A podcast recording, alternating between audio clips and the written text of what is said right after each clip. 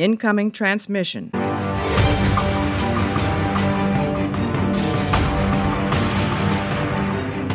Hallo und herzlich willkommen zu einer neuen Ausgabe Warpcast, nämlich der letzten Show des Jahres 2020 und heute mit einem absoluten Hammer, dem Science-Fiction-Thema des Jahres eigentlich, The Mandalorian. Bei mir sind der Florian. Hallo Florian.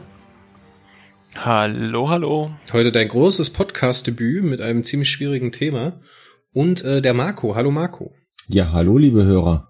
So, und um jetzt noch ein bisschen das Setup zu klären, ne, die beiden, die hier bei mir sind, die haben die ganze Serie gesehen und da haben auch eine Meinung dazu. Ich habe leider nur geschafft, mal die erste Folge zu schauen. Ähm, ja, ich habe ja schon ein paar Mal über mein, über meine besondere Beziehung mit Star Wars gesprochen. Dementsprechend will ich das jetzt nur in aller Kürze sagen. Ich habe es nicht komplett gesehen, ich kann es auch gar nicht richtig einschätzen.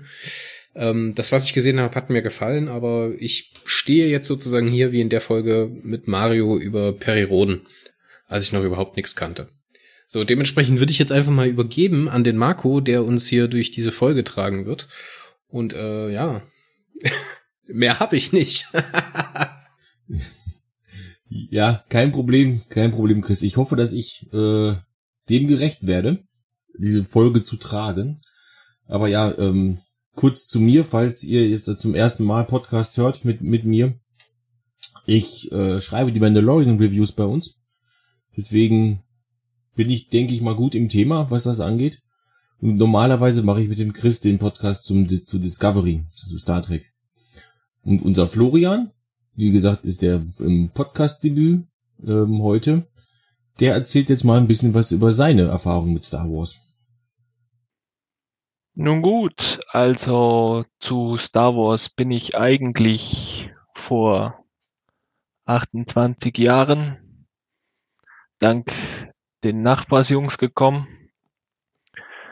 Äh, dann folgten natürlich die guten alten VHS-Sessions mit grisseligem Bild, weil die Tapes schon so oft durchgenudelt waren. Ja, und äh, so wurde ich infiziert. Ich habe zwischendrin den Kontakt zu den ganzen Filmen und Serien wieder mal verloren gehabt und war dann bei Episode 1 wieder im Kino. Da hat's mich dann wieder gepackt. Und ja, wie es halt so, das ist bei mir so ein Auf und Ab mit Star Wars, aber jetzt nach den drei Filmen, also 7, 8 und 9, die wohl etwas enttäuschend waren, äh, kam halt dieser Hammer mit der Mandalorian-Serie und es hat mich wieder etwas mit dem ganzen Franchise versöhnt. Hast du andere Serien von Star Wars gesehen? Äh, ich muss zu meiner Schande gestehen, nein. Ich habe Rogue One habe ich mir angesehen und bin jetzt aufgrund gewisser Bildungslücken man kann es genauso sagen, Bildungslücken in Bezug auf Mandalorian ähm, bin ich gerade dran, mir die Clone Wars nachzusehen. Ist bei sieben Staffeln nicht ganz einfach, aber es wird, es wird. Jetzt sagt mal, äh, The Clone Wars, wo läuft denn die Serie aktuell? Läuft die bei Disney Plus oder? Disney Plus, ja. ja. Auch wieder so eine Sache, ne? Ich wollte die irgendwann Nicht mal anfangen zu schauen und dann hatte ich angefangen zu schauen und dann zwei Tage später ist er aus Netflix raus oder keine Ahnung, was es dann am Ende gewesen ist. Und dementsprechend hat es mich da auch wieder verlassen. Fand ich aber am Anfang auch nicht so sehenswert. Aber man sagt ja auch, die erste Staffel soll nicht ganz so prickelnd sein bei The Clone Wars. Ich glaube, die ersten drei waren sogar. Ähm, bin ich aber auch nicht sicher. Ich bin auch mitten noch in Staffel 1. Aus dem gleichen Grund wie äh, Florian. ja. Ähm, ich habe meine Geschichte mit Star Wars schon mal erzählt in einem äh, Podcast ganz zu Beginn mit dem Ben Hari. Nee, das ähm, war im allerersten Podcast. Im allerersten Podcast das, hast du das erzählt. Ja. Habe ich das da, habe hab ich das da auch erzählt? Gut, dann habe ich da habe ich beim Ben auch erzählt, glaube ich. Ähm, meine Mutter war damals schwanger, als sie im Kino, also mit mir schwanger, als sie im Kino äh, Krieg der Sterne gesehen hat. Und das, deswegen ist mir das einfach so ins Blut übergegangen dass ich Star Wars mag. Und seit Episode 1 schaue ich mit meiner Mutter jeden der Filme zusammen im Kino. Manchmal müssen wir dafür auch richtig lange warten, so wie letztes Jahr. Da habe ich, glaube ich, fast eine Woche warten müssen, Episode 9 zu sehen, was für mich eigentlich, wenn ich einen Film sehen will, bin ich am ersten Tag im Kino und fertig. Äh, weil ich dann das nicht aushalte. Ähm, aber serientechnisch habe ich halt auch eigentlich nie was gesehen. Ich habe die erste Clone Wars Serie, die ist glaube ich von 2002 gesehen und das hat mir überhaupt nicht zugesagt. Ähm, also habe ich da auch bei The Clone Wars, bei Rebels, bei Resistance und so weiter alles einfach gesagt, nö, wozu muss ich nicht haben. Und als dann Mandalorian angekündigt worden ist, eine Live-Action-Serie, da bin ich dann doch ein bisschen hellhörig geworden.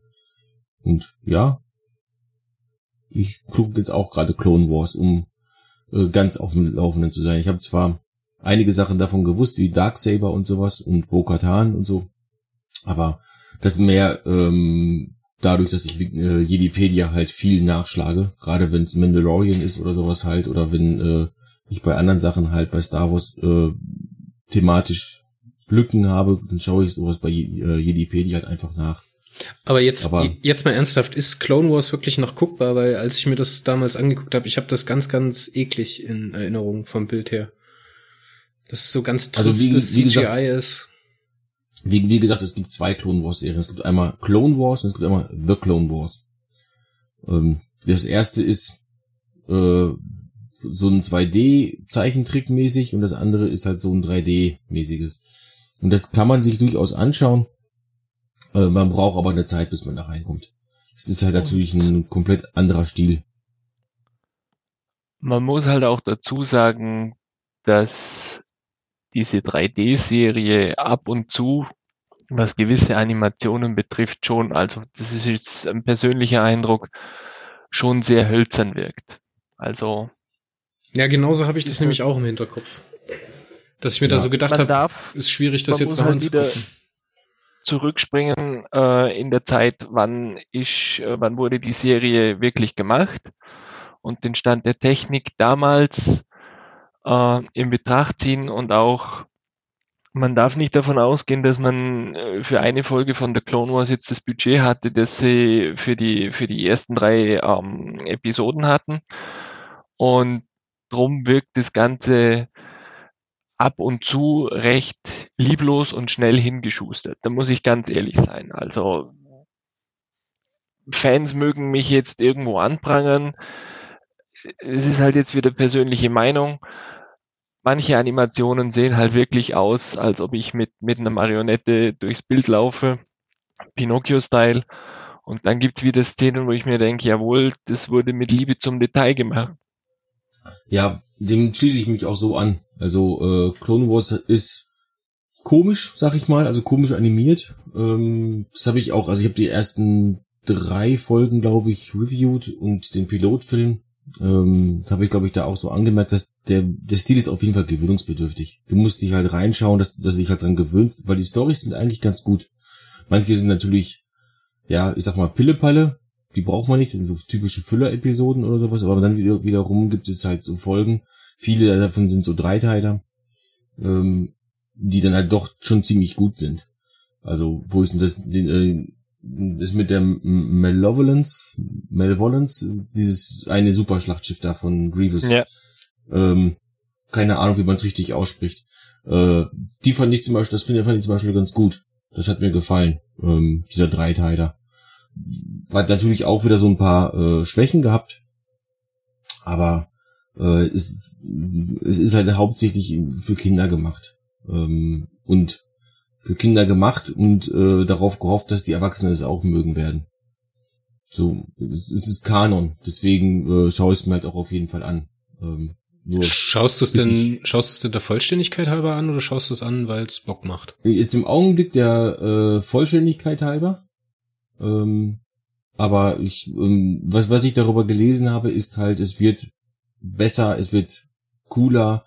Deswegen gehe ich mal davon aus, dass ich irgendwann dann, äh, dass es mir auch einfach Bock macht. Ich weiß zum Beispiel, dass äh, Darth Maul auftauchen wird. Äh, von daher bin ich da ziemlich, also allein deswegen bin ich schon ziemlich geflasht. Ich finde, das ist einer der geilsten Charaktere aus Star Wars überhaupt. Und ich ich habe nie gerafft, was an dem so cool sein soll Schau dir mal an, wie der aussieht und wie der mit dem Lichtschwert umgeht. Ja, aber der hat doch keine einzige Dialogzeile in den ganzen Film. Der hat schon Dialogzeilen, aber das ist halt, äh, das, das kann man ihm ja nicht an, ankreiden.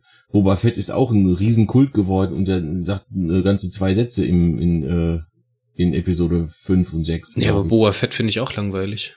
Ja. Du bist auch kein Star Wars-Fan, oder? Äh, doch, eigentlich schon, aber irgendwie hat's mich dann irgendwann aus der Kurve getragen. Ich hatte Naja, damals es ist- den siebten Teil, das war der erste neuere, ne? Ja. Hatte ich damals, Macht, ja. genau, hatte ich damals noch geschaut im Kino und danach hat's mich irgendwie, das hat damals auch in einer seltsamen privaten Phase, also persönlichen Phase bei mir abgelaufen. Ich glaube, ich war da gerade in der Trennung von meiner Ex-Freundin oder sowas und dann ist es irgendwie unter den Tisch gefallen und seitdem ist es mir eigentlich egal. Jetzt betrachte ich das halt immer so aus dem Hintergrund und guck mir das an und denk mir dann so, Mensch, müssen die jetzt jedes Jahr zwei Filme da rausbringen? Muss das wirklich sein? Oder ist das irgendwann mal wie Marvel, wo es einfach zu viel gibt, damit es überhaupt noch irgendeinen Wert hat? Und genauso bin ich auch an The Mandalorian rangegangen, ehrlich gesagt. Ich hatte damals davon gehört, dass sie sowas machen wollen und dann hat's mich aber halt nie so gelockt, dass ich das überhaupt mal angeschaltet hätte. Noch, noch, dass es für mich irgendwie, was kostet das Disney Plus Abo?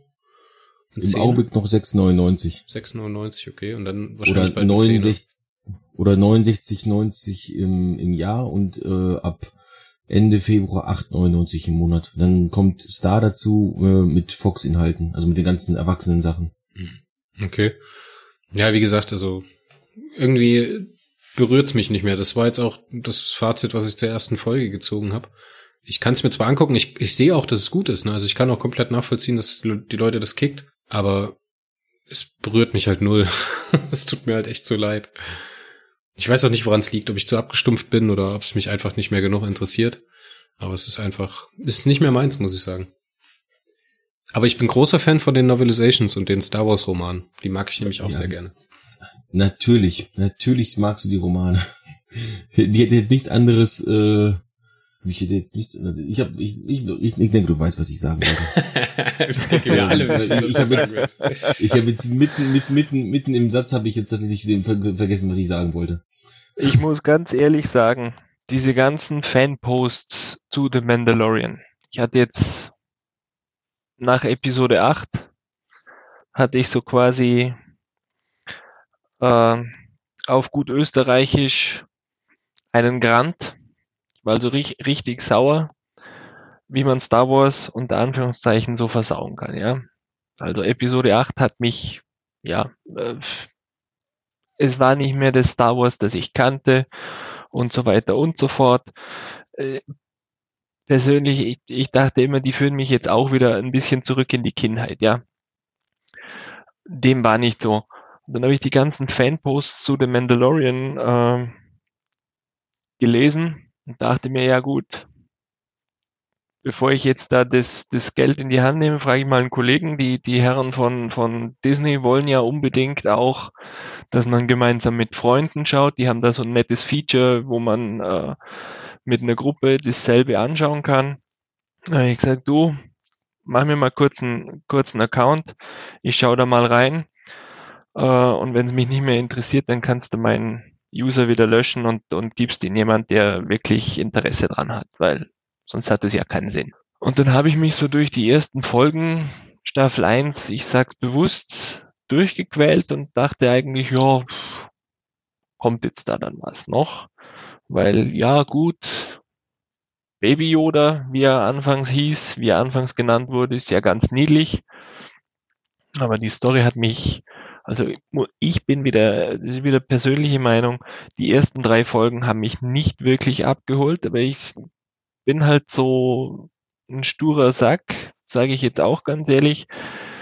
Äh, Folge 4 musste dann noch und dann ging es so langsam los, was sie alles gemeinsam erleben, so und, und dann dachte ich, ja, okay, mach weiter. Und dann kam jetzt dann Staffel 2 raus.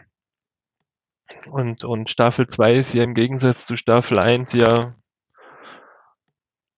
was weiß ich, ich, äh, ich habe gerade keinen Vergleich. äh, Also Staffel 2 ist aus meiner Sicht heraus, äh, tröpfelt auch am Anfang ein bisschen dahin, aber dann geht's Schlag auf Schlag.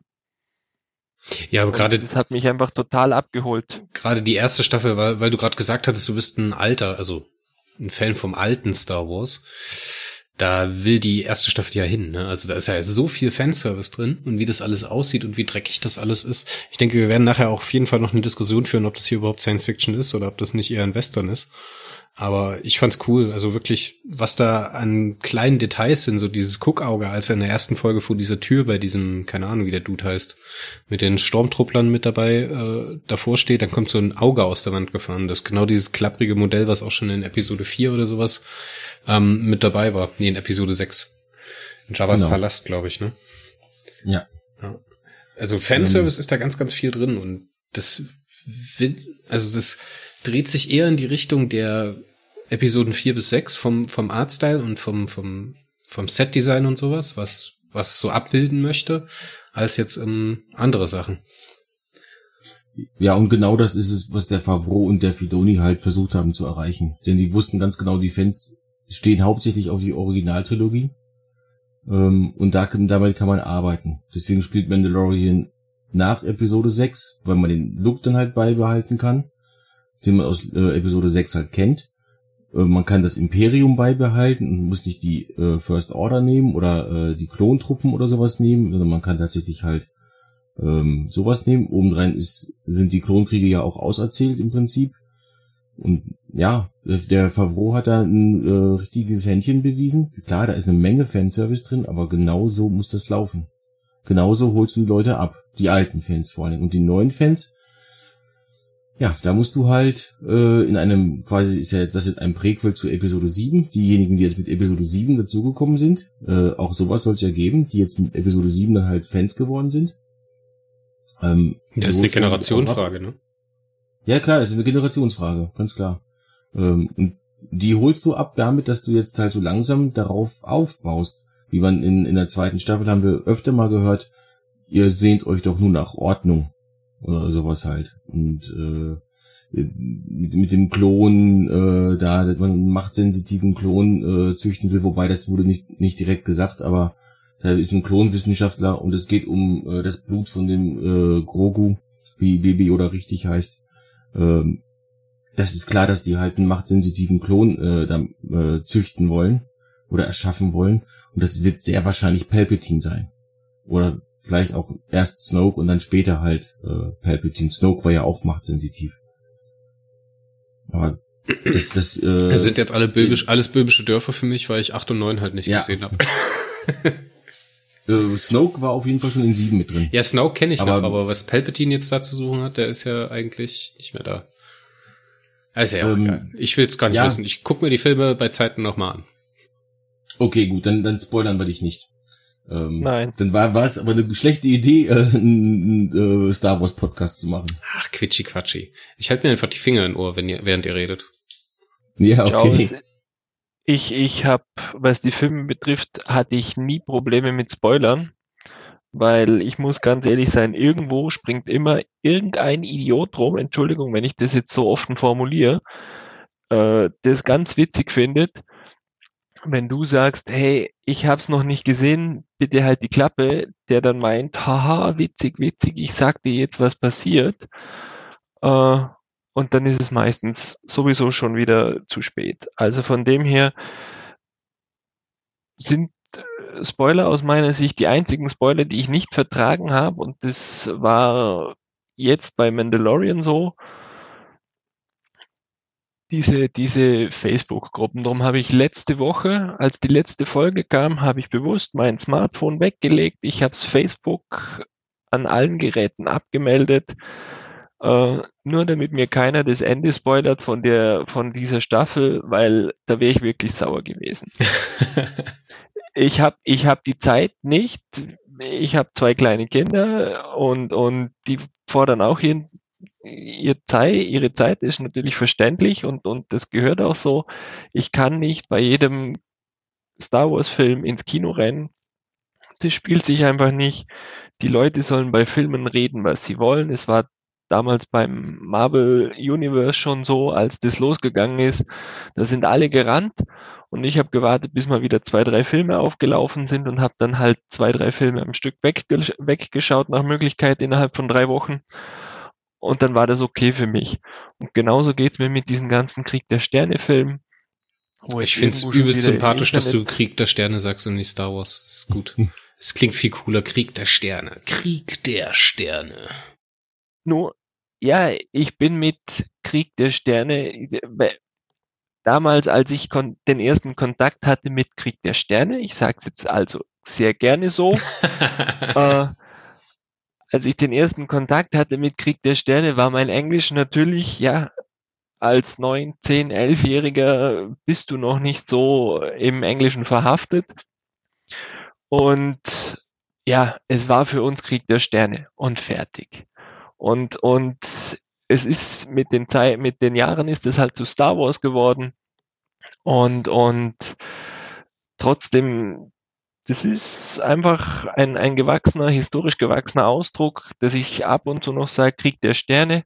Und dann kriege ich ab und zu von meinen Freunden, die auch so in diesem Star Wars-Universum rum, rumspringen, äh, seltsame Blicke und sage ich, ja, für mich ist das Krieg der Sterne.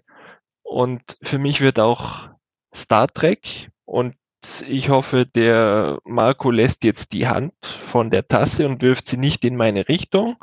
Für mich wird, aber auch nur deshalb, weil ich nicht so im, in diesem Universum verhaftet bin, für mich wird Star Trek nicht Star Trek sein, sondern immer Raumschiff Enterprise.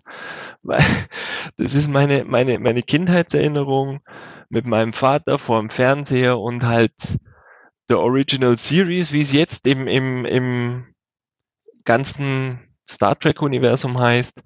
Für mich war das einfach immer, Star Trek ist Captain Kirk, der ab und zu einem auf die Nuss gibt, die, die plüschigen Tribbles, äh, Leonard Nimoy als Spock und so weiter und so fort. Und drum für mich heißt es halt Raumschiff Enterprise. Und ich, ja, so war es bei Krieg der Sterne eben auch. Aber weil du das jetzt gerade sagst, dass du ähm, die Sachen ähm, dann zu Hause auf dem Fernseher schaust, ich finde, kein Science-Fiction-Franchise auf der Welt ist so verbandelt mit dem Begriff oder der Vorstellung von Kino für mich wie Star Wars.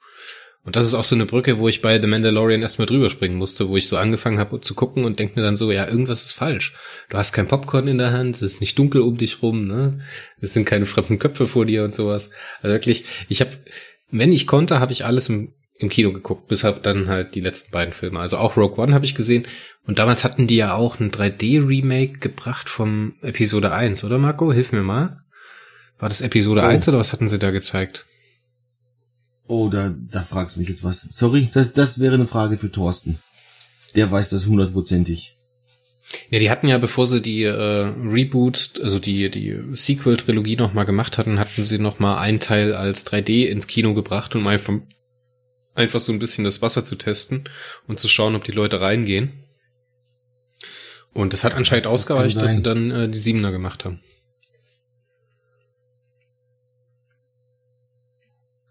Aber jetzt mal Kann zurück sein. zu The Mandalorian. Das wird Genau. ja, das wird ja gefeiert noch und nöcher. Jetzt gebt mir doch mal in äh, drei schlanken Sätzen jeder mit, warum das jetzt so besonders ist und warum ich mir das angucken soll. Also, ähm, drei schlanke Sätze heißt bei mir ungefähr 30. Weißt du ja. Mm, oh ja. And so it begins. Ja. ähm, ich ich versuche mich trotzdem kurz zu fassen. Ähm, also, The Mandalorian besinnt sich auf das, was Star Wars ausgemacht hat. In den ursprünglichen Episoden. So eine kleine Heldenreise, weil der Mando ist am Anfang halt ein Kopfgeldjäger, ähm, fängt an, dieses Kind zu beschützen, und zwar gegen alle, und äh, lernt dazu. Also, ähm, er hat ein Problem mit Droiden. Am Ende von Staffel 1 vertraut er einem Droiden. Das ist der Droide übrigens so ganz nebenbei, den er in der ersten Episode abgeknallt hat. Hm. Das war auch eine Ähm, unfassbar coole Szene. Das war eine super coole Szene, ja. Aber noch cooler war das, war das, wo er dem Geschütz steht. Ähm, Ja, das war auch verdammt. Das Ja. hatte Eier. ja. Und ähm, Star Wars war schon in Episode 4 bis 6 relativ westernlastig. Ähm, das siehst du an den Kulissen mit der mit der Bar, mit dem Saloon quasi, wo die Droiden nicht bedient werden und sowas halt. Ähm, Han Solo ist dieser der typische einsame äh, Revolverheld da und sowas, der einfach halt nur eigentlich nur sein Ding machen will, aber letzten Endes immer wieder in irgendwas reingerät und so. Also Star Wars war schon früher äh, relativ westernlastig. Das hat sich mit äh, mit der Prequel- und der Sequel-Trilogie ein bisschen wieder rausgewachsen. Aber die Ursprungstrilogie ist relativ westernlastig. Western und Samurai äh, lastig. Die Roben von den Jedi sind ja äh, nach Samurai-Roben ähm, zumindest halt angelehnt daran und so weiter. Und äh, es gibt sehr viele Hommagen halt auch an äh, alte Samurai-Filme von, von George Lucas eingebaut und die hat der Favreau und der Filoni halt jetzt auch bei Mandalorian gebracht, genauso wie diese Western-Sachen. Ähm, musst du mal gucken. Da gibt's ich ich meine ich mein Western jetzt noch nicht mal auf das Set, also auf das Kulissendesign und sowas beschränkt, sondern die Geschichte ist ja am Anfang einfach auch Western. Das ist ein einsamer ja, Typ, der ja. Kopfgeldjäger ja. unterwegs ist, ne? Und er findet halt seinen, seinen, seinen Kumpel, mit dem er dann um die Häuser zieht es gibt viele, viele, viele ähm, Szenen in Mandalorian, die halt einfach so in einem Western auch hätten sein können, nur dann wäre es halt ein Pferd gewesen und kein Speederbike. Es gibt zum Beispiel in Staffel 2, das ist, glaube ich, die erste Folge gleich, The Marshall, da fährt er äh, relativ locker und cool und langsam mit so einem Speederbike in, in die eine Stadt rein, wo der Marshall halt äh, ist, den er sucht fährt halt richtig locker rein und das, das kann, kannst du 1A so in einem alten Western aus den 60ern oder was sehen, ähm, wie der Held halt einfach so ganz langsam und gemächlich in die Stadt reinreitet. So, der Neue und sowas, das sind, das sind 1, 1A übernommene Muster quasi halt wie aus jedem guten Western.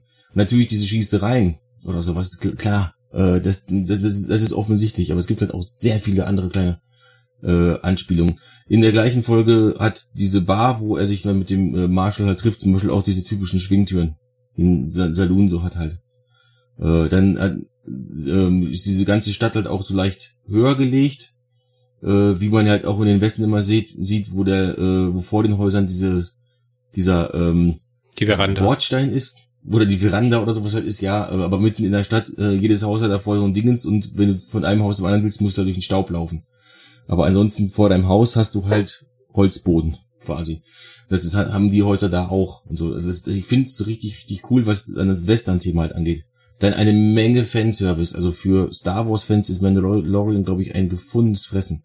In Staffel 1 ist es noch nicht so fett. Ja, das kommt in Staffel 2 erst richtig rein. Und ich habe das Wort fett mit Absicht, mit Absicht gesagt. Ähm, denn, ja, ganz genau, es geht nämlich um Boba Fett, klar. Äh, der dann halt in, am, äh, am Anfang von Staffel 1 zum ersten Mal gezeigt wird. Da wissen wir aber noch nicht wirklich hundertprozentig, ob das Boba Fett ist, denn wir sehen keinen Namen, gar nichts. Erst später kommt er halt dazu und will seine Rüstung haben. Ähm, und dann ist es klar, das ist Boba Fett. Ähm, es wurde gerüchtet, äh, man wusste, dass der Schauspieler Temuera Morrison mitspielen wird. Es hieß die ganze Zeit, der spielt garantiert Boba Fett, wen soll er sonst spielen? Und so.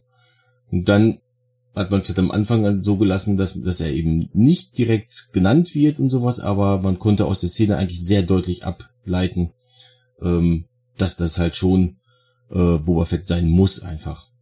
Und was richtig cool ist, die schwächste Folge von äh, Staffel 1 hat das damit für mich aufgewertet.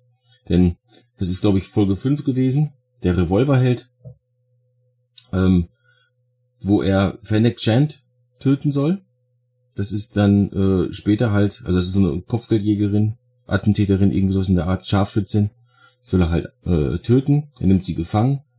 Ähm, der sein sein Kollege, mit dem er sich zusammengetan hat, schießt aber Fennec Chant äh, um und will dann den, Man den Mando äh, killen, weil er herausgefunden hat, dass der viel mehr Geld wert ist und äh, verliert dabei natürlich und am Ende der Folge wird sie halt gerettet äh, sie liegt da halt am Boden mit einem Bauschuss, äh, da kommt halt eine mysteriöse Figur dazu. Und ich bin damals davon ausgegangen, das ist Moff Gideon. Ähm, der, der Antagonist quasi von der, von der Serie. Aber nee, das war Boba Fett. Der hat sie gerettet. Und das hat man dann, das habe ich dann in der ersten Folge von der Staffel 2 gemerkt, weil äh, beide, beide Figuren haben Sp tragen Sporen. Und man hört diese Sporen klackern. Nur daran habe ich das gemerkt, dass das so sein musste. Das Outfit war ähnlich, aber das Outfit hätte auch zu Moff Gideon passen können. Also, das sind Sachen, die ich an Mandalorian einfach geil finde. Ultra viele Easter Eggs, Anspielungen auf die Lore, auf den Kanon, auf äh, auch auf andere Serien und andere Filme und sowas. Wenn ich, wenn ich jetzt alles, was ich, was ich beim Schauen in ein Review äh, packen würde, dann würde dieses Review den Lesern 15 bis 20 Minuten kosten. Locker. Ach, also das würde oben stehen, Les Lese Lesezeit 20 Minuten. Das habe ich auch gesehen, auch in der ersten oder zweiten Folge, da sind auch Anspielungen auf irgendwelche anderen Franchises mit drin. Ah ja, mein Hirn. Ja. Ich, mir Ja. fällt jetzt gerade nicht mehr ein, aber das habe ich auch gesehen, ja. Das ist mir auch aufgefallen. Ja, gerade so äh, die, die Dollar-Trilogie wird zum Beispiel sehr häufig zitiert. Aber gut. Ähm, Florian, Ja, gleiche Frage für dich. ich versuch's zwischen drei und 30 Sätzen. Ich habe Ähm. mitgezählt bei Marco, das waren übrigens mehr als 30. Kann sein. Gut, ich versuch's, ich versuch's kürzer, es kann aber sein, dass ich ins Schwärmen komme, ja. Also, durch das, dass ich mit der Originaltrilogie, alten Trilogie von Krieg der Sterne halt angefangen habe, ähm, und mir dieses, dieses schmutzige, ich sage jetzt mal, diese Nachkriegswelt irgendwo gefehlt hat bei den, bei den äh, Filmen 7, 8, 9, hat mich das unheimlich abgeholt. Alleine schon das Setting, eben dieses, dieses dreckige, also, wie bereits genannt wurde, das Western-Milieu. Jeder ist sich selbst der Nächste. Und, und dann kommt da dieser Lonesome Rider und äh, macht seine Aufträge und, und lässt sein Schiff reparieren und will am, am liebsten alleine sein und, und, und äh, dann kommt eben dieser, dieser Auftrag, der quasi auch diesen, diesen imaginären Schutzpanzer, den er nicht nur äußerlich trägt, diese Rüstung, sondern diesen, diese äh, gefühllose Kälte, ich sag's jetzt mal so, aufbrechen lässt, weil dieser der Grogu, der lässt ja nicht nur, sage ich jetzt mal, Frauenherzen höher schlagen, weil ach so niedlich und und äh, ist der süß, obwohl schon 50 Jahre alt. Wird irgendwann mal in irgendeiner Episode In der ersten. gesagt, dass der, in- dass der schon 50 Jahre alt ist. Wird in der ersten gesagt, ja. Und, und äh, ja, dieses, dieses quasi der Beschützerinstinkt wird geweckt und äh, diese, diese Stories, die die zwei miteinander erleben. Es geht ja nicht immer nur um dieses, äh, um diese Gefechte und so weiter und so fort, sondern es geht ja auch um die Entwicklung erstens vom Kind und zweitens von unserem Helden. Weil der Held ist ja zuerst so dieser, dieser krasse Einzelgänger, der am liebsten seine Ruhe hat. Und in einer der letzten Folgen, ich glaube die vorletzte war's oder die drittletzte, fängt er schon an, mit dem Kind quasi trainieren zu wollen, indem er diesen, weiß nicht, diese, die, die Kugel, die auf dem Schaltknopf oder auf diesem Hebel im, in der Razor Crest, bevor sie zerstört wird, äh, montiert ist, äh, indem er ihm die hinhält und sagt, so, und jetzt mach mal. Also dieses, dieses langsame Auftauen von diesem, von diesem Helden, das äh, finde ich, ja, das hatte sowas und, und gibt sicher wieder Menschen, die sagen, der spinnt komplett. Das hatte von, äh, von was von, für mich von Leon der Profi. Wer den Film kennt, weiß, wovon ich rede. Da ist auch dieser, dieser Einzelgänger. Entschuldigung, muss ich kurz unterbrechen. Also wer den Film nicht gesehen hat, der macht hier bei der, an der Stelle aus und guckt den Film und kommt danach wieder. Aber es, es, es hat mich wirklich stellenweise daran erinnert, wie, wie die Natalie Portman diesen alten Serienkiller weich macht. Sagen wir es so. Und, und genau an das hat mich äh, auch The Mandalorian über die Staffel 2, Ende, Ende erste Staffel, die komplette zweite Staffel hat mich das genau an diesen Film erinnert. Und das fand ich dann schön, weil der Film ist ja auch, glaube ich, schon Mitte, Mitte 90er Jahre oder Anfang 90er Jahre. Leon. Und, und das sind halt wieder diese, diese Sprünge, wo für mich jetzt halt so ein, so ein Trigger war in der Serie, so und jetzt bist du wieder jung und kannst dich noch an den Film erinnern. Und an das erinnerst du dich auch noch. Und wie gesagt, äh, Staffel, Staffel 2 dann, wie Marco richtig formuliert hatte, fett. Wirklich fett. Und äh, wo ich äh, immer noch, immer und immer wieder den Hut ziehe, ähm, das ist der Darsteller vom Moff Gideon, Giancarlo Esposito. Der hat so dieses, dieses großväterliche, nette, das hatte er schon bei Breaking Bad. Danke. Breaking ja. Bad und bei Better Call Saul war er auch dabei. Der hat so dieses unscheinbare Biedere und, und immer Schlips, ja, gerade. Und dann haut der eine Geschichte nach der anderen raus und am besten noch eins draufsetzen. Also die Herren, die das produziert haben und die sich das ausgedacht haben, die machen richtig gute Arbeit. Ja, definitiv. Also ähm, die das äh, Finale von Staffel 2, das haben wir jetzt, also die wir nehmen die ähm, Folge für die Hörer jetzt am 23. auf und die kommt am 29. Das heißt, Dazwischen kommt noch mal eine, eine Folge Discovery. Also, aber in der letzten Folge Discovery, die wir aufgenommen haben, habe ich das dem, äh, dem Chris schon erzählt, dass das ein Rating von 9,9 hat. Und das, daran hat sich nichts geändert. Es ist die am höchsten bewertete Folge einer Serie, irgendeiner Serie überhaupt auf IMDb. Das ist schon Hammer. Das musst du erstmal erreichen. Also, das hatte als ich angefangen habe, das Review zu schreiben, da waren 140 Bewertungen da, die hatten alle 10,0 gehabt. Das war 10,0 zu, zu dem Zeitpunkt. Und dann ging es bis auf 9,9 runter. Das heißt, irgendeiner dazwischen hat wahrscheinlich 9 gesagt, weil er lieber nicht Luke gehabt hätte, sondern den anders. Ja, oder der dritte Dark Trooper hinten links schaut nicht gleich aus wie alle anderen. Ja, gut. Äh, das ist wie die Typen, solchen wie die Arschlöcher, die bei Star Trek sagen, die Uniform haben mir nicht gefallen, zwei von zehn. Ja, oder die äh, Leute, die bei Amazon das Produkt bewerten und sagen, der, der Briefträger hat, hat nicht gegrüßt. Eins, eins, ein, ein Stern. Oder sowas. Genau. Das gibt's auch, ja, ja. Ja, klar, da, da muss man halt lernen, äh, das, das zu filtern. Ganz, ganz klar. Oder die Leute, die behaupten, ja, das ist nicht mehr das alte Star Trek. Das ist kein Star Trek mehr. So. Ja. Star Trek war früher, Star Trek ist vorbei. Das ist auch nicht mehr das alte Star Trek. Das ist jetzt zynisch und gehört jetzt hier nicht hin. Ich schneide das raus. Macht weiter, kommt. du schneidest dir gar nichts raus. Ich schneide ja alles raus. Also ich, ich gehe, ich gehe davon aus, dass ähm, wir uns die Frage, ob unsere Erwartungen an die Serie erfüllt worden sind, äh, wir beide mit Ja beantworten können, oder Florian?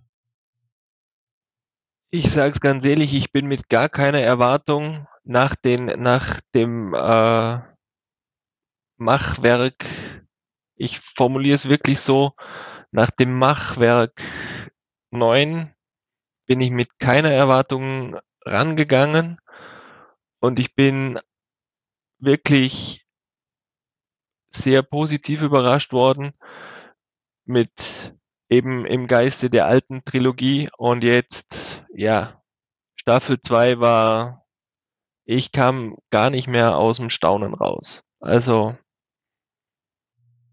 also ich hatte gehofft einfach, dass ähm, dadurch, dass es halt um einen Mandalorianer geht, dass wir halt wenig mit der Macht zu tun haben werden, dass die Macht aber natürlich trotzdem irgendwo ein, äh, ein Faktor sein wird, weil es ist Star, es ist Star Wars, da geht's um die Macht, fertig, aus, Ende. Das, damit muss man sich ganz einfach äh, arrangieren. Ich habe Bewertungen gelesen von Mandalorian. Das ist kein Star Wars, weil keine Jedi drin vorkommen. Ich habe äh, Bewertung von Mandalorian gesehen. Äh, ist eine Dreckserie, weil die Macht drin vorkommt. Ich wollte was ohne Macht. Da denke ich jetzt mal, okay, gut, ja, das.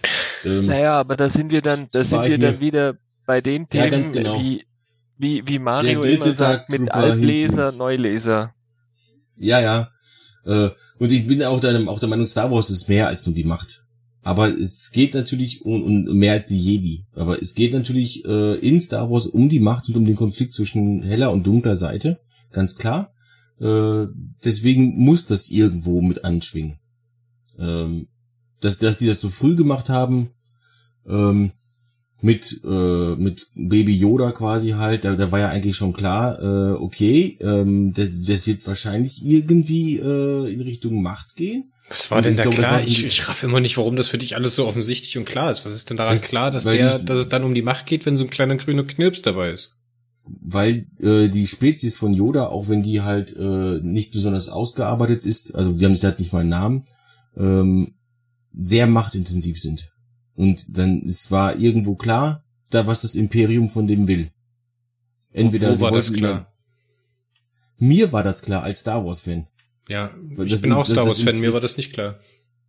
Es kam, aber, es kam aber schon anfänglich in, in, in den ersten Folgen von Staffel 1 als, als äh, Dingerin, so heißt, glaube ich, der Mandalorianer, wenn ich richtig das jetzt ausgesprochen habe, äh, kam schon rüber, dass das Imperium in, in, äh, in Persona von dem Auftraggeber für diesen Kopfgeldauftrag dass da schon ein sehr besonderes Interesse genau an diesem Baby oder an diesem äh, jungen Exemplar dieser Spezies ja, aber nochmal, wo, es wird kein einziges Mal die Macht gezeigt oder die Macht genannt. Und ich verstehe nicht, warum das so offensichtlich ist und ihr euch dann immer so erhaben hinstellen könnt und sagen, das war offensichtlich. Genauso wie das nicht offensichtlich war, dass das der Hüter der Zeit war. Also Ich lasse diese Unterstellung jetzt nicht gelten. Ich habe ich, also ich nehme mich jetzt raus, ich habe nicht gesagt, es war offensichtlich, aber es ließ sich ja ahnen, als dieses besondere Interesse an ausgerechnet diesem, wie du sagst, grünem Winzling von dem Vertreter des Imperiums da geäußert wurde. Und der dann auch dem, dem Mando diese riesen äh, Menge an Beskar Barren zeigt und sagt, so, das wäre dann das, was du bekommst, wenn du uns das Baby lieferst. Ja, aber er sagt da gleichzeitig auch, dass es auch okay wäre, wenn er tot ist. ja, Ja, weil das sie Blut brauchen braucht. ja in weiter hinten kommt ja raus, sie brauchen ja nur das Blut. Das ist äh, an und für sich ist ihnen egal, ob jetzt das äh, Kerlchen lebt oder tot ist, sondern sie brauchen ja nur sein Blut. Mhm. So. Wobei Und trotzdem- das Also wie gesagt, offensichtlich ist das nicht. Also wobei das ich ich sagen sagen muss, dass das äh, das Imperium, also was das Imperium genau von ihm will, das war mir natürlich nicht klar. Das, das kann da nicht klar sein. Aber äh, es war klar, dass Imperium will, also für mich zumindest war das klar und offensichtlich. Wenn es für euch das nicht war, ist das äh, ja auch vollkommen in Ordnung. Ähm, wenn das Imperium äh, so scharf auf dieses Viech ist, so- sorry, so so so so scharf auf das Kind ist, äh, mit so einem hohen Preis, äh, wie Florian gerade sagte, mit dieser Riesenmenge Beskar, die für eine gesamte Rüstung äh, reicht, reicht. Beskar ist verdammt selten und dadurch halt teuer. Ähm, und tot oder lebendig ist auch egal und so weiter halt. Ähm, das, die, die wollen das Kind tot sehen, weil es ein Machtnutzer ist. Und die äh, wollen Ja, aber nochmal, das Jedi ist doch nicht offensichtlich. Das ist doch eine Vermutung und nicht mehr und nicht weniger. Für mich war es offensichtlich. Ich habe diese Folge gesehen und habe gesagt, ja, das, das Kind ist auf jeden Fall machtsensitiv. Also das kann auf jeden Fall die Macht anwenden. Dann hast Vielleicht du vermutet, dass es macht, machtsensitiv ist. Für mich war das, stand das, nochmal, für mich stand das komplett außer Frage. Hätte Okay. ich mich, hätte das sich nachher herausgestellt, weil es ist, wenn, wenn, wenn es einfach nur um irgendein Kind gehen würde, das jetzt besonders wichtig ist, hätte man nicht zwingend die, die Spezies äh, nehmen müssen von Meister Yoda, der vor Anakin Skywalker den höchsten Midichlorianer-Wert hatte. Ich hasse es dafür, aber Sag, äh, sag nicht das M-Wort. Sag nicht das M-Wort. Es, es wird später in äh, Mandalorian auch einmal benutzt, aber dann sagen sie M-Wert dazu. Scheiße. Weil, weil, weil, weil Favreau garantiert wusste, wenn ich mir die Chlorianer sage, dann bringen sie mich alle um. Also machen wir M-Wert. Das ist nun mal Kanon, die Midichlorianer, dann mu- muss man leben. Ähm, ja, Hm. ja. Äh, es ist, es ist halt auf, äh, es, also für mich war das einfach klar. Äh, es geht darum, dass das Kind äh, machtsensitiv ist und deswegen will das Imperium es haben, tot oder lebendig. Ich, ich damals bin ich nur davon ausgegangen, als ich die Folge, als ich die erste Folge gesehen habe, dass das Kind ähm, halt einfach nur eine Gefahr fürs Imperium darstellt, weil eben machtsensitiv und die wollen alle Machtleute äh, Leute halt möglichst möglichst weghaben. Weil zu diesem Zeitpunkt. Das ist eine Aussage, Episode- Marco. Das ist eine Aussage. Das, das habe ich, nichts anderes habe ich gemeint. nee, du Ich- hast ich doch was die ganz anderes Zeit- gesagt. Was, was habe ich, was habe ich denn gesagt? Es war weder klar noch offensichtlich, dass es um die Macht geht. Du hast vermutet, dass es um die Macht geht, ja. Äh, Für mich, ich, nochmal, für mich war es klar, dass es um die Macht geht. Dass, dass dieses Kind die Macht nutzen kann. Okay. Und dass deswegen das Imperium es tot sehen wollte oder eben halt äh, sonst was machen wollte. Dass sie das klonen wollten oder das Blut untersuchen wollten, das war mir natürlich nicht klar. Das, das habe ich nicht mal erahnt. Und ich glaube, in der, schon in der zweiten oder spätestens in der dritten Folge wird wird's auch gezeigt, dass das Kind die Macht nutzen kann. Mit dem Ja, da fängt er dann so, so, so mit gewissen Trainings an. Ja, da wird dann dieses Ja, dieses- Suspense aufgebaut, wo er dann versucht, hier die Wunde zu heilen oder was er da macht. Wo er Ja, ihm so genau. an die Nee, Wunde das, krapschen nee, das ist noch später mit der Wunde, glaube ich. Nee, das ist in Folge zwei. M- Wer hat die Wunde? Kann ich mich Der daran jetzt nicht mehr erinnern. Der Mendo, genau. Und der macht dann Der- der- nachts einen Stopp und äh, repariert seine Rüstung und versorgt seine Wunden und dann kommt der kleine Baby Yoda und macht da mit seinem Grabscher rum und dann setzt er den immer wieder so in sein Ei rein. Zwei oder dreimal. Und das in Folge eins oder zwei. Ich glaube Folge zwei. Folge 2, weil Folge 1 endet damit, dass ähm, er das Kind überhaupt. Genau, dass sie den, diesen. Michelangelo-Moment machen. Ja. Ähm, stimmt.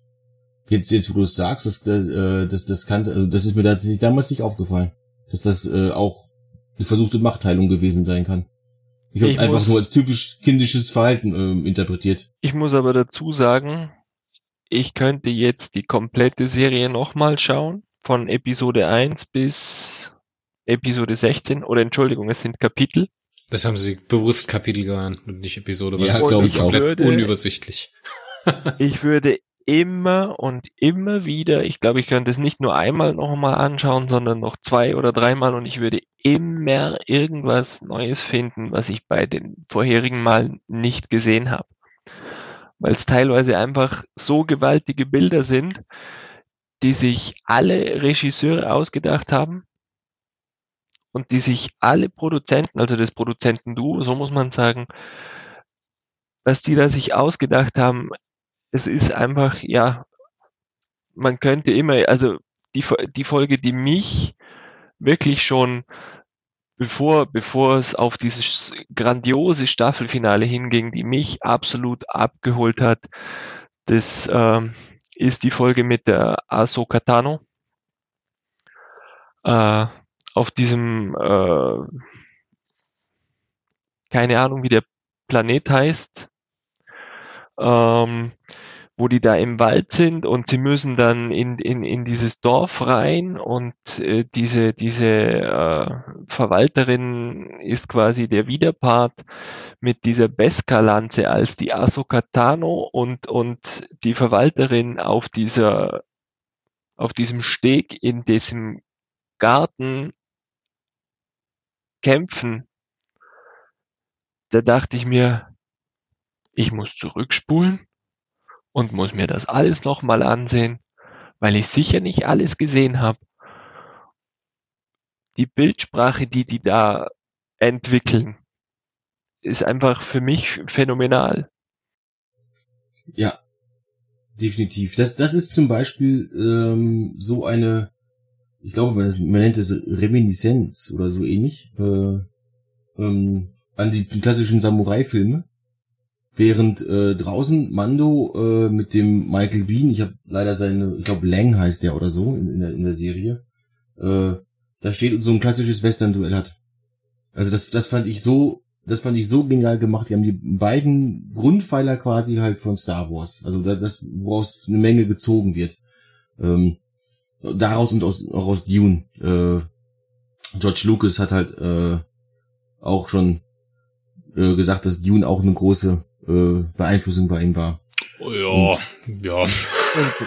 Und, und man sagt ihm ja auch eine, eine Beeinflussung durch Kurosawa nach, ne? Ja, das, das Ich hab- genau den meine ich mit den klassischen Sam- äh, Samurai-Filmen. Ja, ich habe nicht einen Kurosawa-Film, ich lese bloß gerade ein Buch über Star Wars. Mach die Augen zu und stell dir, wieder- stell dir einen Samurai vor und du hast, du kennst Kurosawa. Ja, und dann Genau gibt's so wieder ist die dann. Negativ, dann gibt's wieder so Negativbeispiele wie Li Feng die Töterin und dann denkst du dir, nee, das ist nicht C-Movie, sondern das ist dann Z-Movie. Auch im Stile die versuchen dann halt auch so, diese Samurai-Filme nachzustellen. Und das kann auch in die Hosen gehen. Es hätte auch ganz gewaltig schief gehen können. Aber ich denke, dann hätten Filoni und Favreau das nicht rausgelassen. Ja, also ich glaube, dass die beiden sind äh, sehr perfektionistisch, was was ihr ihr Werk angeht. Und ähm, deswegen haben wir da eigentlich für auch für die dritte Staffel, auch für die Boba Fett Serie doch ein relativ hohes Niveau zu erwarten. Ja, die, zuerst kommt ja die Boba Fett Serie und dann glaube ich jetzt 21 kommt dann die die Boba Fett Serie auch um Weihnachten rum oder soll sie kommen und und 22 dann irgendwann Staffel 3 von Mandalorian. Ja, genau. Der Favreau hat im Interview mit Good Morning America, also das hat eins Frühstücksfernsehen von Amerika quasi, ja, ähm, ist schon ein bisschen besser, also. Es ist schon ein bisschen besser, klar. Aber das war das erste, das war, das war das erste, was meine Frau dazu sagte, als ich ihr das erzählt habe. Ach so, das hat eins Frühstücksfernsehen nur von den Amis, ne? Ja, so ungefähr. Ja, ähm, nur halt nicht in klar, das, das, das, das, das ist schon eine andere Liga, ganz klar. Die, ähm, die auf, ähm, da hat er halt ein Interview gemacht gehabt und hat er gesagt, ja, auf dem Investor Day wurde extra halt gesagt, das nächste Kapitel von Mandalorian kommt Weihnachten 21. Oh Gott, Investor Day, ey. Kurz zu kotzen. Und, und da hat, äh, und äh, damit war aber Boba Fett gemeint, denn die sind mit der Serie fast fertig und mit Mando haben sie noch gar nicht angefangen. Ähm, oder sie sind, äh, er sagte wortwörtlich, sie sind sehr viel weiter mit ähm, Boba Fett als mit Mando.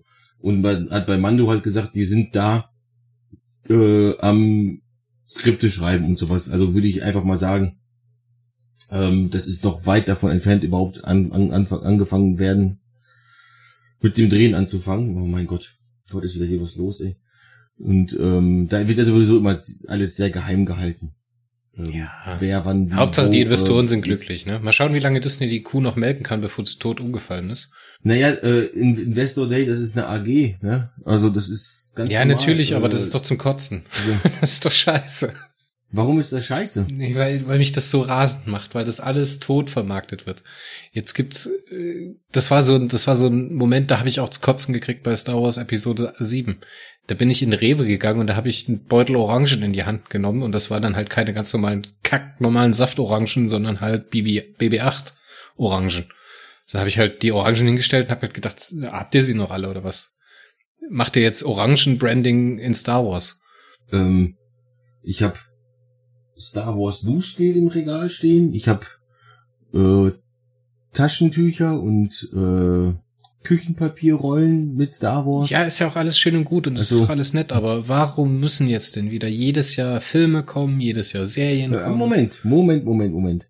Ähm, ich glaube nicht daran, dass die äh, jetzt wieder, also jedes Jahr ein Film ist ja ist schon viel zu viel. Ich, die machen das nur kaputt. Ich glaube, ich, die machen nur die ganze Magie kaputt. Ich glaube, damit haben sie, äh, damit haben, da, äh, da haben sie gesehen, nee, das ist zu viel. Das können wir nicht machen. Ähm, Solo ist ja deswegen gefloppt, weil eben halt kurz davor erst äh, Episode 8 drin war und das halt nicht so gut ankam, also ist Solo gefloppt. Ja, ähm, ich, ich denke, weil was die Kinofilme angeht, werden sie sich jetzt erstmal ein bisschen zurückziehen. Was da jetzt angekündigt worden sind, sind ja alles äh, Serien. Ähm, und ich glaube einfach, dass die sich das da ungefähr so äh, zusammenschustern wie mit äh, äh, wie mit Star Trek. Dass einfach jede Woche eine neue Folge Star Wars kommen soll, aber aus verschiedenen Epochen, aus mit verschiedenen äh, Darstellern. Ist, The Bad Batch ist ja zum Beispiel auch eine Zeichentrickserie und für verschiedene Zielgruppen vielleicht sogar noch. Ich denke, für uns Erwachsene, Altfans, sag ich mal, äh, ist wahrscheinlich äh, das, was von Favreau kommt, das, äh, wo Mandalorian halt zugehört, äh, das ist wahrscheinlich das Wesentliche für uns. Würde ich mal einfach mal so behaupten. Und ähm, ich habe damit, prinzipiell habe ich damit kein Problem, wenn wenn halt jeden, jede Woche eine neue Folge Star Wars kommt, also eine neue Fernsehfolge Star Wars kommt und alle zwei Jahre ein Film. Habe ich persönlich kein Problem mit. Ähm, die Qualität muss halt stimmen. Dann können die gerne auch jedes Jahr einen Film bringen. Habe ich kein Problem mit. Aber die Qualität muss stimmen. Das hat sie bei sieben bis neun eben halt nicht getan. Ähm, das war einfach zu weit weg von dem, was man kannte. Also von uns Altleuten jetzt halt. Äh, zu viel Rumgemurkse mit verschiedenen Regisseuren, die alle ihre eigene Agenda verfolgt haben und sowas. Da fehlte eben halt einer wie der Kevin Feige, der gesagt hat, nö, so wird's gemacht und fertig. Der den Regisseuren zwar einen gewissen Spielraum lässt, aber letzten Endes sagt, nein, Moment, Kollege, hier ist ein Exposé, so hat der Film auszusehen. Denn das ist die, denn ich sehe das Komplettpaket und du nicht. Die Kirsten Bayer ähm, von Star Wars. Oder die Kirsten Bayer, ja. Die wäre da auch garantiert gut, aber die gehört immer äh, zum Konkurrenten. Also Denk, denkt ihr wirklich, dass die in Konkurrenz stehen, Star Wars und Star Trek? Ähm, die Star Wars und Star Trek nicht, aber äh, CBS und Disney. Ja, stimmt, ja. Ja. Also wenn also ich jetzt da mal dieses, dieses Konkurrenzdenken, ja, äh, irgendjemand wirft jetzt ganz sicher Steine. Ähm, ich persönlich kam von der Fantasy. Ich war als kleiner Junge oder kleiner Junge, ja, so, so, ich habe Drachenlanze gelesen und, und wir haben dann auch Schwarzes Auge gespielt und so weiter und so fort. Und da war der Zugang zu diesem Universum von Krieg der Sterne schlicht und ergreifend einfacher, weil du hast halt dieses, dieses, ja, okay, die Jungs haben Schwerter und äh, es sind Jedi Ritter und äh, es ist Fantasy, es ist kein Science Fiction. Es ist Space Fantasy und, und Star Trek ist und man meinem Eindruck nach Star Trek beziehungsweise Raumschiff Enterprise ähm, ist für mich mehr so dieses, dieses wissenschaftsbasierte, wie könnte es im Jahre XYZ aussehen? Ja. Und, und genau da denke ich mir, es könnte sein, wenn die Menschheit sich so schlau entwickelt, wie es in jetzt dieser Enterprise-Serie von 2004 bis 2008 spielt, dann könnte es wirklich sein, dass wir diesen Punkt erreichen. Sollte es da draußen intelligentes Leben geben und die mit uns was zu tun haben wollen. Momentan denke ich, die kreisen, die machen einen großen Bogen um uns rum, wenn wir, wenn wir das momentane Geschehen so anschauen, aber es ist anderes Blatt. Ähm, wie gesagt, es sind zwei komplett unterschiedliche Themen für mich. Star Wars ist wirklich Space Opera, Space Fantasy, wo, wo einfach George Lucas eine Eingabe hatte, er hat es zu Papier gebracht und hat drei Filme gemacht. Und die drei Filme sind eingeschlagen wie sonst was. Und dann gibt's Star Trek von, von Roddenberry, äh, wo nicht in jeder Folge ganz egal, ob ich jetzt die, die Originalserie nehme oder, oder Next Generation oder, oder was danach noch kam, Discovery etc. Wie gesagt, Discovery habe ich noch gar nichts gesehen. Ich rede jetzt nur von dem, wo ich teilweise Berührungspunkte hatte und das waren die Original Series, dann Next Generation und jetzt seit einiger Zeit schaue ich noch ab und zu nebenbei Enterprise von 2004 mit, mit Bakula. Das sind alles, da ist nicht unbedingt in jeder Folge Action. Da ist nicht in jeder Folge unbedingt ein Faustkampf, äh, es wird nicht immer ein Phaser abgeschossen. Sie brauchen nicht in jeder Folge Photontorpedos, da gibt's auch Diplomatie. Und mich als Jungen hat eben dieses Space Fantasy Action Thema mit, jawohl, da kommen jetzt die Stormtrooper und die schießen, auch wenn sie nichts treffen. Und, und da war einfach in den ersten zehn Minuten Film Episode 4 war Action. Und das hat mich abgeholt und das hat mich gefesselt. Und das war mein Zugang eben zu dem Ganzen. Ich kann Star Trek anschauen. Ich mag Star Trek anschauen, aber das Herz, mein Herz gehört Krieg der Sterne. Da sagst du was ganz Wichtiges, da wollte ich nämlich auch noch hinau drauf hinaus, was mir in den ersten zwei Folgen von The Mandalorian eingefallen ist, über das wir eigentlich sprechen wollten und nicht über die äh, Grundlegung der Metaphysik. Ähm, dass man in den ersten zwei Folgen, ihr könnt mir ein bisschen helfen, wenn das später dann noch mit reinkommt, dann korrigiert mich bitte, aber so gut wie keine Exposition Drops gibt. Also das ist wirklich einfach nur pure Handlung. Da wird jetzt nicht irgendwie erstmal eine Backroll abgefeuert, dass man sagt, hier, alles klar, wir sind äh, im Krieg, dies und dieses passiert, das Imperium ist zerfallen, die erste Ordnung und so weiter, sondern es ist wirklich einfach bloß Handlung. Da wird nichts kommentiert, da wird nichts eingeordnet, da wird kein Dialog gemacht, damit man weiß, was jetzt gerade in der Welt so los ist oder sowas. Das ist wirklich bloß eiskalte Handlung. Bleibt das wirklich so? Weil das fände ich ja fantastisch. Das bleibt zum großen Teil so. Du kriegst natürlich ein bisschen Backstory. Ähm, du erfährst den Namen von vom Mandalorianer, äh, Din Djarin, hat äh, Florian gerade schon gesagt. Du erfährst den Namen vom, vom Baby Yoda, Grogu. Du erfährst, dass Baby Yoda zum Beispiel damals äh, vor der Order 66 äh, im Tempel war, aber vorher weggebracht worden ist und sowas. Das erfährst du halt.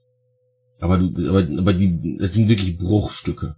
Das sind wirklich, also wenn ich das im, im Vergleich sehe mit anderen äh, Filmen und Serien, ähm, was ich zum Beispiel so richtig lächerlich quasi fand, war, äh, dass als man Spider-Man rebootet hat, mit Amazing Spider-Man. Oh Gott, mach nicht auch noch äh, das Fass auf. Nein, hat, hat, hat man, es geht nur um diesen einen Punkt, hat man nochmal die Hintergrundgeschichte.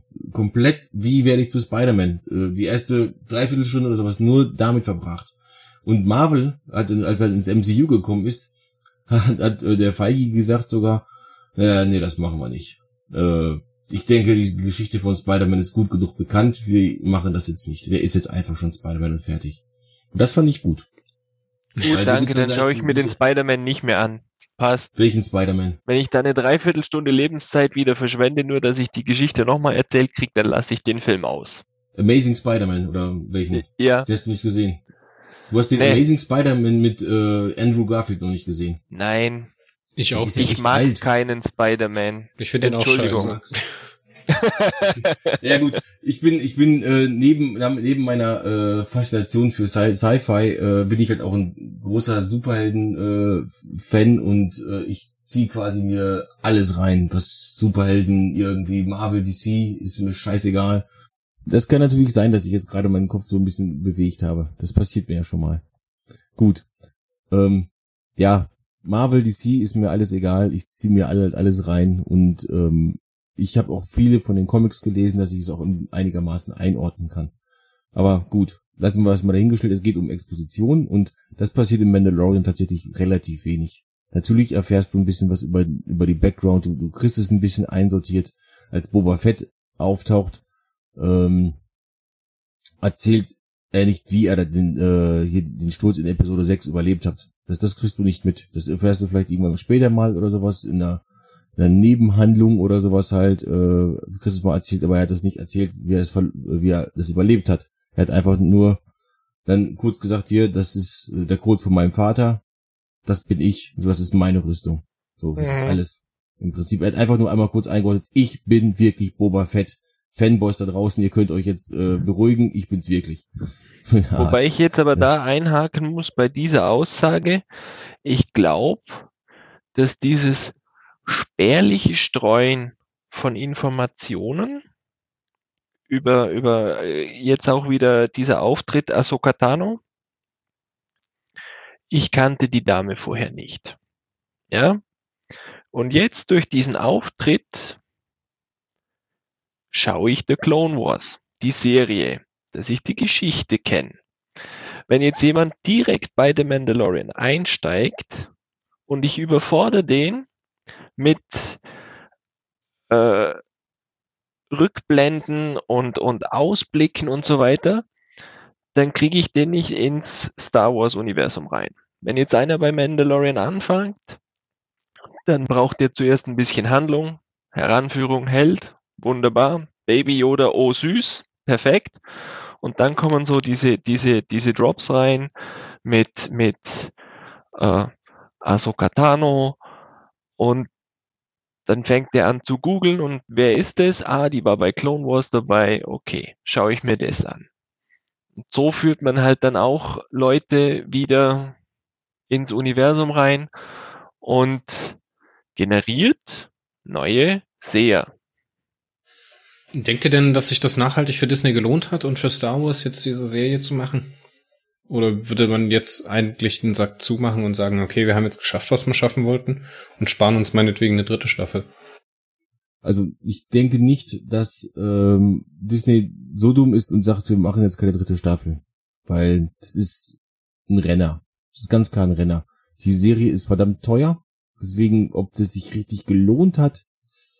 Ja gut, die, die, die äh, verkaufen die Serie ja nicht, ne? Die machen das ja im ja, eben, Streaming. Das, die das verkaufen ist, ja nur neue Abos.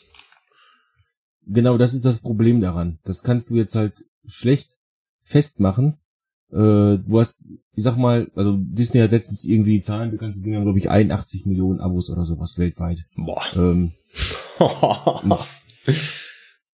das ist wenig, finde ich. Ja, aber hatte nicht irgendwie. Ja, äh, aber womit? Netf womit? Netf Ganz ehrlich. Netflix nicht irgendwie 117 Millionen oder sowas? Nee. 1,7 Milliarden oder was? 170? Nee, 1,7 Milliarden, das, das wäre ja ein Viertel der Weltbevölkerung ungefähr. Das so ich glaube nicht, dass du. So kommt's mir auch manchmal vor mit Netflix, aber nee, so ganz so viele sind's nicht. Ich glaube 170 haben die. Ähm, also Disney ist schon relativ gut au aufgestellt, ist aber halt trotzdem nur die Nummer drei. Ähm, aber ähm, noch. Noch. Ich denke, mit, mit Star wird das sich noch, noch mal ein bisschen ändern. Da, da werden sie wahrscheinlich an Prime vorbeiziehen können, ja. Wobei Prime wieder so mit dem kostenlosen Versand von Amazon, das ist alles schwierig. Es gibt halt zu viele Sachen, die man da halt einfach bedenken muss. Disney macht nur Disney. Und deswegen kaufen die halt Fox. Deswegen kaufen die Marvel. Deswegen kaufen die das. Das gehört dann denen und fertig. Ne? Die kaufen aber keine anderen Serien ein. Netflix wiederum kann sagen, ey, die Idee gefällt mir. Die kaufe ich jetzt einfach. Stranger Things mache ich jetzt einfach. Fertig. Wenn wenn's, wenn's ein Erfolg wird, wird's ein Erfolg. Wenn nicht, dann habe ich halt Pech gehabt. Und so, Netflix kann da zum Beispiel halt sehr viel flexibler sein. Weil äh, Disney ist halt auch ein alter Konzern, die sind relativ festgefahren. Und das Problem ist halt, hat sich Mandalorian gelohnt. Wir wissen nicht, wie viele von diesen 81 Millionen Abos wegen Mandalorian oder in Anführungszeichen wegen Star Wars da sind. Ja, die machen das ja bloß, um die Marke zu stärken. Um die Marke zu stärken und um die Leute aber ranzuziehen. Auch nicht. Das ist noch nicht mal für die, das ist noch nicht mal für die erheblich, dass du direkt diese Initialkauf über eine Folge Mandalorian mache ich mir jetzt ein Abo stattfindet. Das ist für die, glaube ich, nicht so erheblich. Ich glaube, denen ist wirklich erstmal wichtig, die Marke zu pumpen. Und nach den schlechten Reviews oder den schlechten Erfahrungen, die die Leute mit äh, Han Solo und äh, Episode 8 und 9 machen oder gehabt haben, jetzt einfach wieder die Marke zu stärken. Hackt nicht so auf Solo rum. Ich fand den Film nicht schlecht. Ich habe ja nicht gesagt, dass er schlecht ist. Ich habe gesagt, dass er Zumindest nicht ist. schlechter als 7, 8 und 9. Wie gesagt, ich habe ja nicht gesagt, dass er schlecht ist. Ich habe gesagt, dass er einfach gefloppt ist. Und das ist ja erwiesen. Ja. Ich glaube, hat er ja. überhaupt Break-Even gehabt? Ähm, Break-Even ist halt immer schwierig bei einer äh, Filmproduktion, weil die Produktionskosten immer nur mit den reinen Produktionskosten, also die richtigen Produktionskosten wie Darsteller, Setbau und sowas, Effekte und sowas angegeben werden, aber dazu gehört ja noch das ganze Marketing. Und das Marketing bei Star Wars ist natürlich, äh, heutzutage, wenn du einen Triple-A-Film machst, ist das Marketing locker nochmal das Doppelte von, von dem, was die Produktionskosten verschlingen. Bei Solo war es jetzt nicht so hoch wie bei Episode 7 oder so. Oder, oder also bei den normalen Episoden, aber ähm, der hat, glaube ich, 100 Millionen über Produktionskosten eingespielt, was bedeutet, der war, der war nicht Break-Even. Ähm, das, das, das Einspielergebnis geht ja auch nicht alles komplett ans Studio. Ich habe darüber übrigens mal einen Artikel geschrieben. So ganz nebenbei weil die Leute sich gesagt haben, ja, vier Milliarden äh, hat, hat Disney gekostet. Hier, hallo, die Film, äh, das hat der Film eingespielt, das hat der Film eingespielt, das hat der Film eingespielt, das hat sich schon gelohnt. Ne? Also die fünf Filme, die sie gemacht haben, das hat sich schon gelohnt. Das, die, die sind jetzt schon wieder fein raus. dann habe ich mal gedacht, also ich kann nicht hier den Leuten im, im Internet erzählen, nicht jedes Mal, wenn einer so eine dumme Richtung aufmacht, kann ich nicht jedes Mal anfangen und zu, und zu sagen, nee, Moment, du musst das mal äh, richtig aus ausklamüsern. Das ist nämlich nicht so einfach, wie du es darstellst. Ähm, und dann äh, loslegen. Du musst die Produktionskosten abziehen, du musst die Marketingkosten abziehen, die man nur schätzen kann.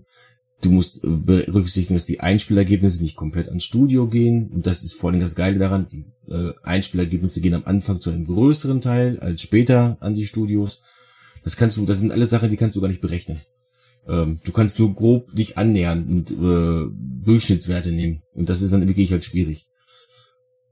Aber ich denke, also zum Marke stärken hat Mandalorian auf jeden Fall äh, ja Ziel erfüllt. Ja, ich find's halt schade, wenn sie das jetzt wieder mit dem Arsch einreißen und halt direkt wieder loslegen, was sie jetzt wieder pumpen. Boba Fett Serie, Mandalorian, noch eine Serie, noch eine Baby Jodie Serie für die Kids, dann noch drei Filme in zehn Jahren, dann ist es halt wieder vorbei. Ich, ich sehe das Ja, alles sehr, äh, sehr skeptisch, muss ich sagen.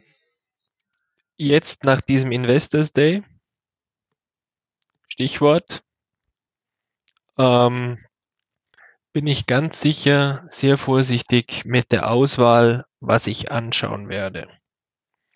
Da ich aber schon die nächste Generation im Haus habe und äh, die kommt jetzt dann in ein Alter, wo man auch schon gewisse Teile von Krieg der Sterne sehen kann, äh, sehe ich diese Vielfalt halt auch als, als Möglichkeit für mich jetzt, um ein Stück meiner Kindheit an meine Kinder weiterzugeben. Es muss jetzt nicht unbedingt mit 4, 5, 6 losgehen. Da sind ein bisschen zu viele herausfordernde äh, Szenen drin, die ich einer Fünfjährigen noch nicht zumuten mag und kann. Aber gerade so nette Sachen wie den, wie den äh, Grogu als Plüschtier, ja, Marketing. Und, und äh, so, so Serien wie eben The Clone Wars, äh, die kann ich mit ihr dann anschauen in einem oder zwei Jahren.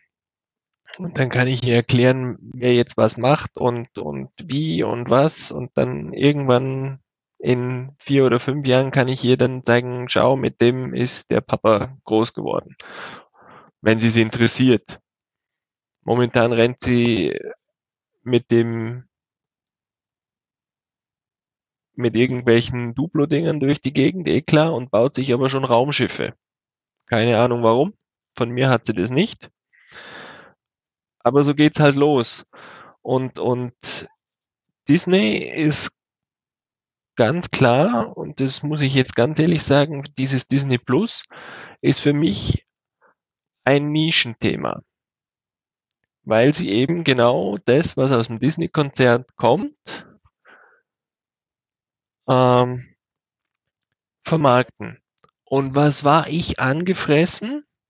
Ich habe da dieses komplette Marvel Universe mit, mit Jessica Jones und so weiter und so fort, äh, habe ich auf Netflix angeguckt und dann war es auf einmal weg. Ja. Gut, angefressen auf Disney. Ähm, aber dieses Disney Plus hat es jetzt wieder rausgerissen.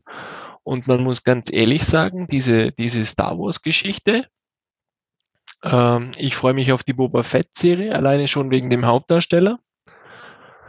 Ich hoffe, Favreau und Filoni fahren es nicht an die Wand. Zu hoffen wäre es für die Fans. Also ich glaube, wir sind uns einig, es wird noch mehr Mandalorian geben. Und ich glaube, wir sind uns auch einig, wenn wir sagen, Star Wars hat damit die Kurve wieder nach oben bekommen. Und ich glaube, wir sind alle kritisch mit der Meinung, wenn es heißt, ob es jetzt wirklich so ausgeschlachtet werden muss, wie es gerade wird. Jetzt lasst uns aber mal ganz kurz noch äh, den Podcast zumachen mit jeweils einem Statement, das ihr den Leuten mitgeben wollt zu The Mandalorian. Ja, ein Statement zu The Mandalorian. Oh, das ist, das ist schwierig. Ähm, ich gehe davon aus, dass jeder, der den Podcast hört, sowieso Mandalorian gesehen hat und einfach nur unsere Meinung dazu hören möchte. Ähm, ich find's, ja, ich, ich, kann, ich kann dazu jetzt kein Statement abgeben. Tut mir leid. Es ist eine hammergeile Serie. Ähm, wenn, wenn ihr es noch nicht gesehen habt, äh, haltet einfach mal durch. Denn Staffel 2 ist um Längen besser als Staffel 1 und ich fand Staffel 1 schon gut. Und es gibt sehr viel mehr Spaß in Staffel 2 und ich gehe davon aus, dass in Staffel 3 noch sehr viel mehr Spaß kommt. Das ist doch doch ein ganz schön gutes Statement geworden. Florian. Ja gut, nur noch von meiner Seite. Also, wer skeptisch ist, gebt der Serie eine Chance. Lasst euch einfach positiv überraschen. Fanservice Deluxe. Es gibt diesen wunderbaren Ausdruck des Nerdgassen,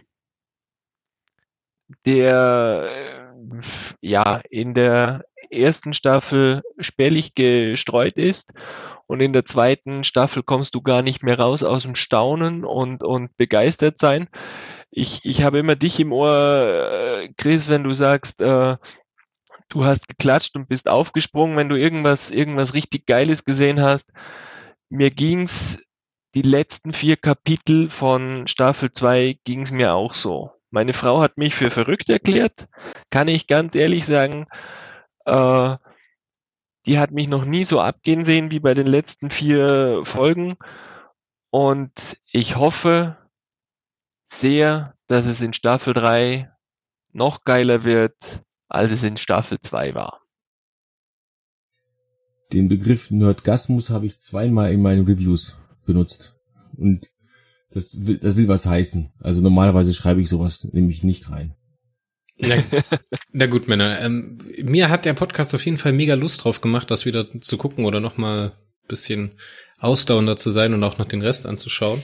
Ich werde mir auf jeden Fall auch noch die restlichen Star Wars Filme anschauen, die fehlen und am Ende wahrscheinlich bietet sich ja auch so an, The Mandalorian schauen.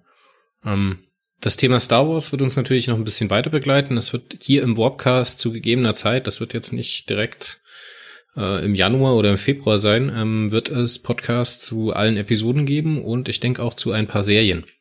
Wann das genau soweit sein wird und äh, in welcher Zusammensetzung das passieren wird, wissen wir noch nicht ganz genau. Das ist unsere letzte Show für das Jahr 2020. Und ich würde sagen, meine Herren, wir verabschieden uns, wünschen einen guten Rutsch und äh, einen guten Start ins Jahr 2021. Auf Wiedersehen. Tschüss.